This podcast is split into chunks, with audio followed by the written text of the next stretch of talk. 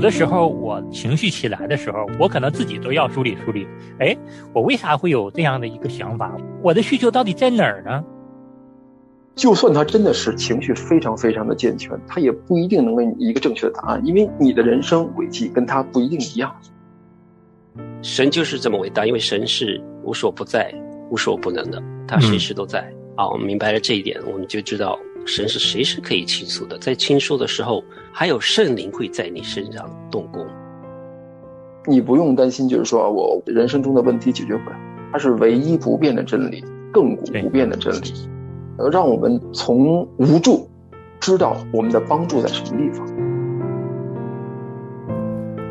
欢迎收听《亲情不断电》，青春期的祝福。亲情的家人们好，我是安好，欢迎大家收听我们这一期的青春期的祝福。大家好，我是陈明，欢迎大家收听青春期的祝福。各位听众，大家好，我是日新。很高兴又跟大家见面了。嗯，今天呢是我们三位弟兄跟大家一起来分享，在过去的八期节目中，我们回顾了自己的过去，也了解了自己曾经没有被满足的情感需求，还有呢这些未被满足的需求让我们会产生哪些行为，以及我们如何修复过去在我们的原生家庭中，在我们的亲密关系中受到的伤害。嗯。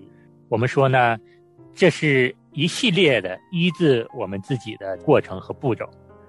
那如果大家错过了之前我们讨论的这几期节目呢，希望大家也回听一下。嗯，我们今天这一期呢，是我们医治我们自己这一阶段的最后一期了。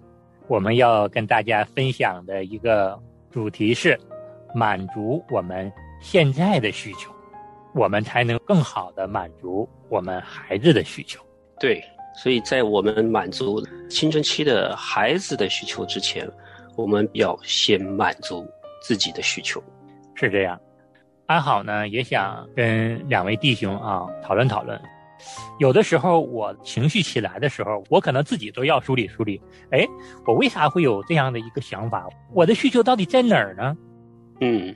那我也是有这个困难，就是说，因为男性可能相对来说就粗糙嘛，就这意思哈，很粗糙，然后很粗犷那感觉，所以你要让我分析，我也经常会有情绪不舒服，然后，但是我感觉这个情绪好像对我自己来说很难分辨，它可能是好多不同的情绪交织在一起，然后有这么一个结果。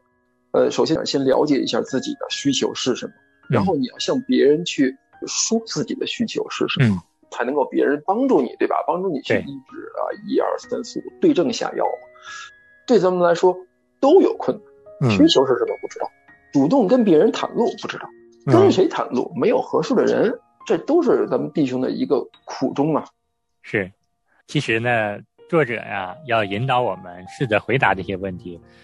我觉得最宝贵的，能让我们能够认识到我们的情绪也需要标明我们的情绪。也需要表达，我觉得对于我们弟兄们来说，这已经是一个很大的一个进步了。当然呢，至于我们会向谁表达，以及我们会向谁寻求帮助，我觉得可能真的是要求神带领我们一点一点的来完成后续的这些步骤了。那我们先来听一听罗德盖奇在《天天为青春期孩子祷告》一书中为我们总结的要点，满足自己现在的需求。满足自己现在的需求，你已经回顾你的过去，也知道那些未得满足的需求如何让你产生过去那些行为。下一步就要满足你现在的需求，这样你才能满足你孩子的需求。务必让别人知道你的需求。神使我们彼此需要，所以寻求帮助是好的。第一个人选是你的配偶。不过，千万不要期待对方能够看出你的心事，猜到你的需求。其实，你的需求是因为你配偶的软弱所导致的。也不要用质问的口气告诉对方，要以温柔的态度来表达你的需求。以下是向配偶表达需求的例子：亲爱的，我真的对我的想法和意见被忽视感到难过。每次家里有什么重要的决定，比如房子，车子、或孩子的事儿，你都没有问我的想法，就自己做决定了。以后再有这些事情的时候，请让我也一起参与吧。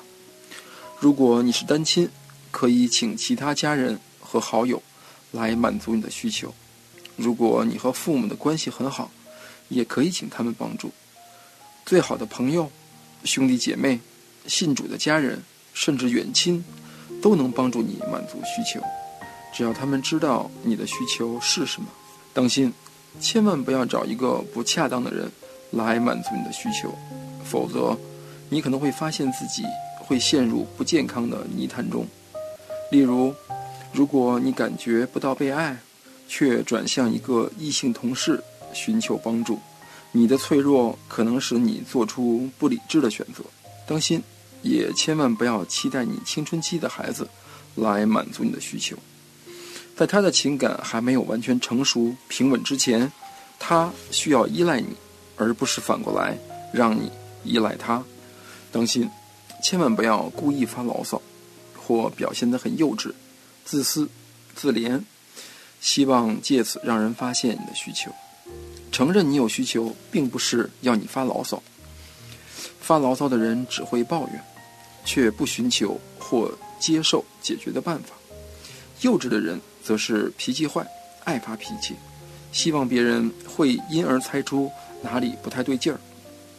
自私则是不明不白的攻击、责怪别人。自怜的人则希望大家都为他难过。要知道如何满足别人的需求，你无法给别人你所没有的。只有当你的需求满足了，很自然的，你就会给别人了。当你的情感水槽满了，就要开始填满你孩子的情感水槽。要留意你对孩子的负面感觉，免得你难以满足他的需求。在你孩子的态度、衣着、吵闹的音乐。和奇怪的发型底下，正是一颗急需要关爱、尊重、关注和培育的受创心灵。态度是避开真实人生痛苦的盾牌，衣着和发型是寻找个人特质的一个部分。吵闹的音乐和怪异的行为，是为了证明他们还活着。忘掉你孩子那些怪异举止所带来的不安，专心定睛于。帮助你孩子所带来的奖赏吧。在今天的分享中呢，实际上呢，作者分享了三个主要的内容。第一个呢，就是要让人知道我们的需求是什么，并要得到满足。第二个问题呢，作者说，如果我们自己的需求得到满足了，我们才能够更好的去满足别人的需要。第三个作者也给我们一个很好的看见，有的时候呢，在面对我们青春期孩子的时候，孩子们也在通过一些方式向我们表达需求，希望我们呢要留意孩子们向我们表达需求的方式。在安好看来呢，最关键的一个核心的问题，就是先要标明出我们自己的需求得到满足。所以说呢，我们今天可能。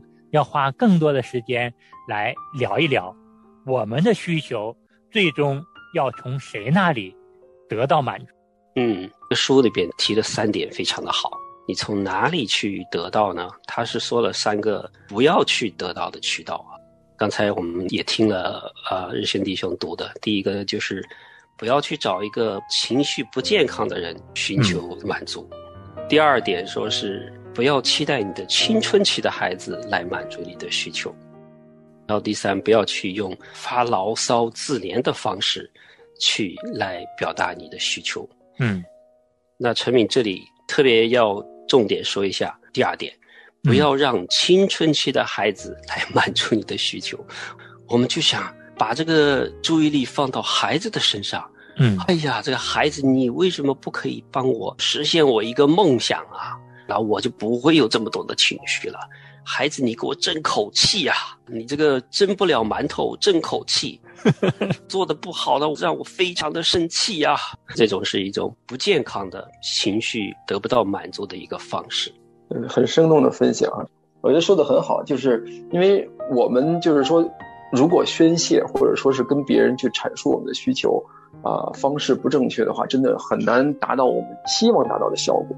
你比如说，找一个情绪不健康的人去宣泄。我们不管是弟兄也好，姐妹也好，我们觉得我们找的这个人，他在各个方面都是非常好的人啊。他可能情绪比我们稳定，他的事业可能比我们好，嗯，然后自己的身体也很健康啊，就是各个方面都非常非常好啊。属灵可能甚至可能也还不错。我们于是就找这样的人，但殊不知。我们看到的通常只是这个冰山的它这个露出的一部分，真正我们没看到的才是这个人情绪，才是他人生，才是他整个性格里边更多的一个部分。我们看到的可能只是我们眼睛看到，就算他真的是情绪非常非常的健全，他也不一定能给你一个正确的答案，因为你的人生轨迹跟他不一定一样。对，所以这点很难很难。你再说另外一个，你比如说。故意发牢骚，真的是很正常的。你说我那个，我们家就是经常碰到。我们家我早上我做早饭的人多一些，我儿子就吃饭特别不好。嗯。然后我做完早饭呢，我通常要早起，做完早饭放在桌子上，我儿子不好好吃，我老婆就说说你爸爸六点多就起来给你做早饭，你怎么不好好吃啊？你对得起他吗？嗯。他每次这么说，我就说说不着这些，然后我也没直接就顶我老婆，觉得这样肯定是不合适。有一次他做早饭，我就跟我儿子说：“说你对得起你妈吗？你不好好吃，对得起他吗？”这东西就传染到我身上，我就开始这么说。后来说完以后，我就觉得哪儿不太对。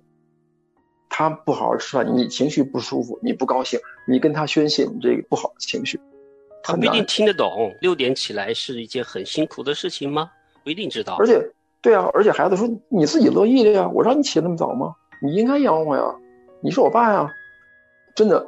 找到一个合适的倾诉对象不容易，找到一个倾诉对象，你这个倾诉的方式不对还不行，这个真的是局限，真的很多很多。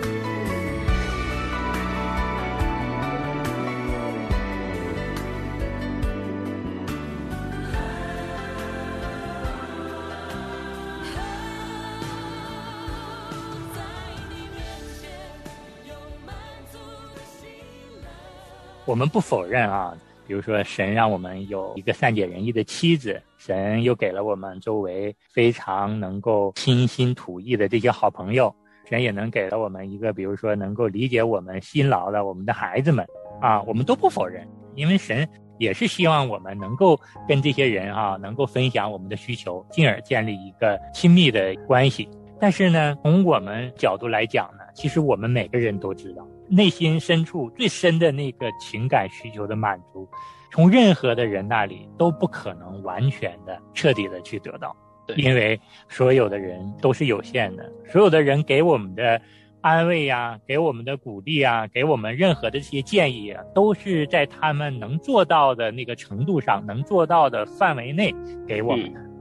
但是我们有很深很深的需求。啊，尊重啊，认可呀，然后人生的目的呀、意义啊等等，这些很深很深的需求，真的不可能从人那里去得到完全的满足。嗯，也就是说，能够随时随地陪着我们的、体恤我们一切软弱的，又管教我们、又不失慈爱的来爱我们的这位呢，只能是我们的神。嗯，特别是作为我们的弟兄们啊，作为我们的男士们。当我们有很多很多的需求没有办法向别人表达出来的时候，我们唯独去求神，从神那里寻求最深的这个满足。对啊，神就是这么伟大，因为神是无所不在、无所不能的，他随时都在。啊，我们明白了这一点，我们就知道神是随时可以倾诉的。在倾诉的时候，还有圣灵会在你身上动工，神会派遣不同的人帮助你、安慰你，不能否认。周边的人也是神安排的来帮助我们的。对，我觉得两位弟兄都说的都非常同意哈，就是我们的灵修，像我们三个弟兄之间的这种团契，我们也互相的能够帮助对方出一些这个建议，不是出自于我们自己的经历，而是出自于这个圣经上的话语，才是真正有这个医治能力的。神的话吃下去就觉得你口中甜如蜜嘛。很多情况之下，当我们有人生需要的时候，真的是不是说你妻子神给你的帮助者，他不愿意帮助你，有时候他真帮助不了。嗯，你有些心理问题，或者说你遇到了一些工作上的问题、人际关系的问题，你说他不想帮助吗？但他自己也不知道怎么帮助。真的是刚才跟弟兄分享，真的是就是信主的这些弟兄姐妹真的有福。嗯。我们这个天赋，千山的牛，万山的羊，都是他。你说他有什么不把最好的东西给你？他一定会给你，只是你得跟他去要，你得跟他去求。那么这就是祷告里边说的，而且就是你跟天赋祷告，一个特别好的一点就是说，哎，他替你保密，对吧？他让你进到内室里边祷告，你跟我，你一对一的说，别人也听不见，你就跟我说这事儿我知道，我来帮你成就，符合他的心意的。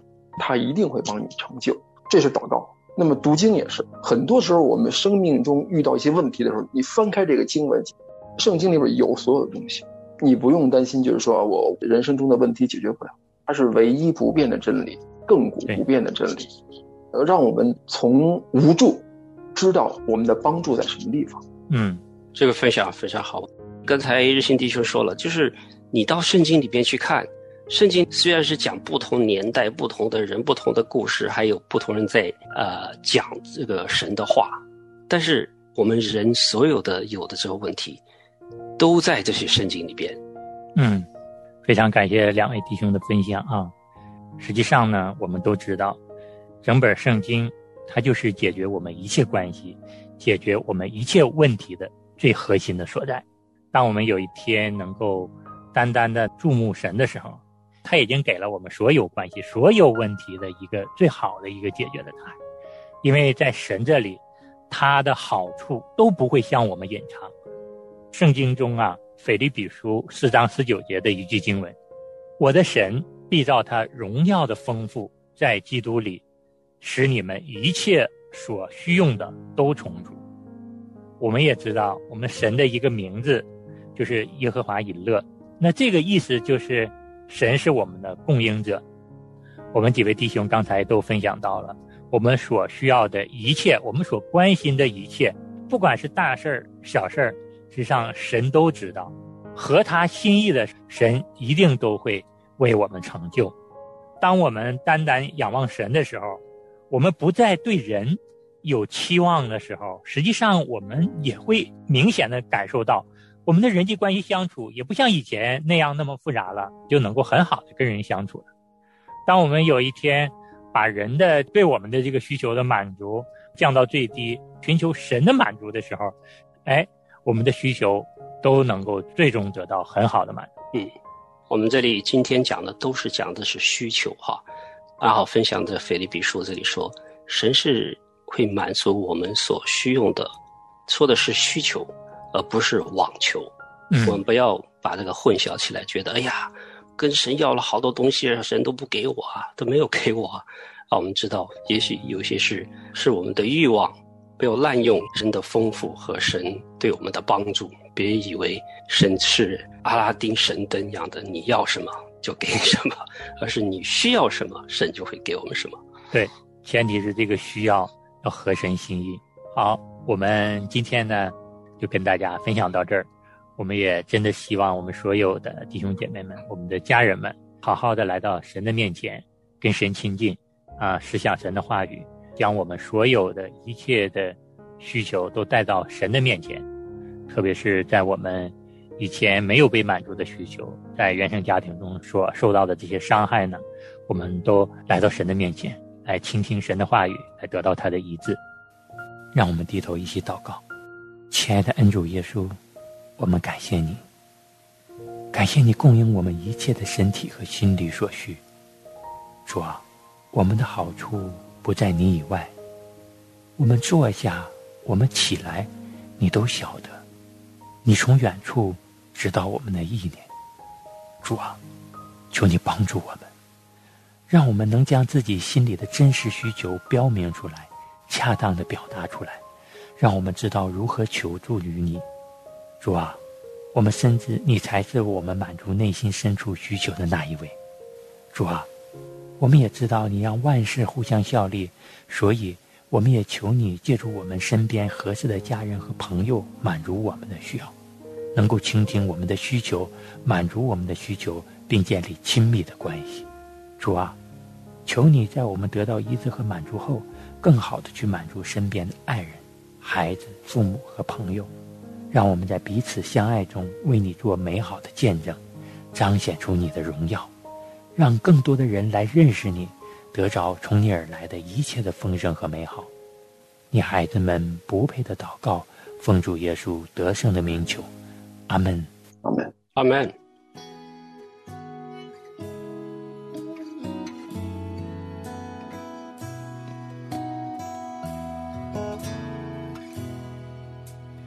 在泥泞山谷中，你领我走出来，我跌跌又撞撞，是你扶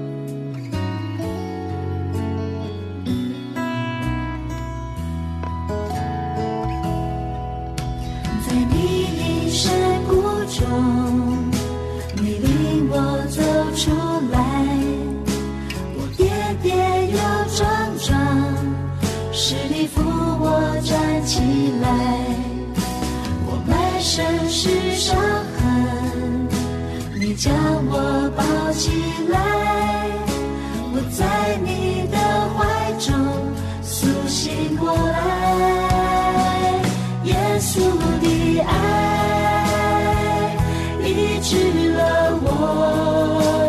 心。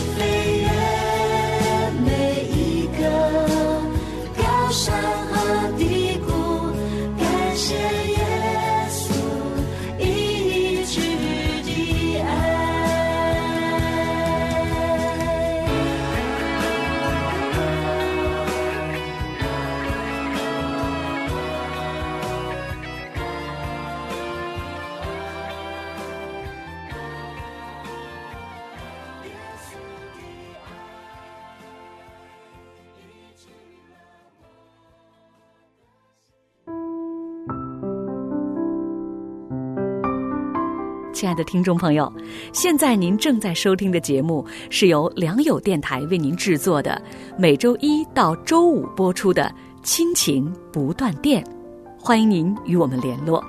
我们的电子邮箱地址是 q i n q i n g at l i a n g y o u dot n e t，就是亲情在良友网。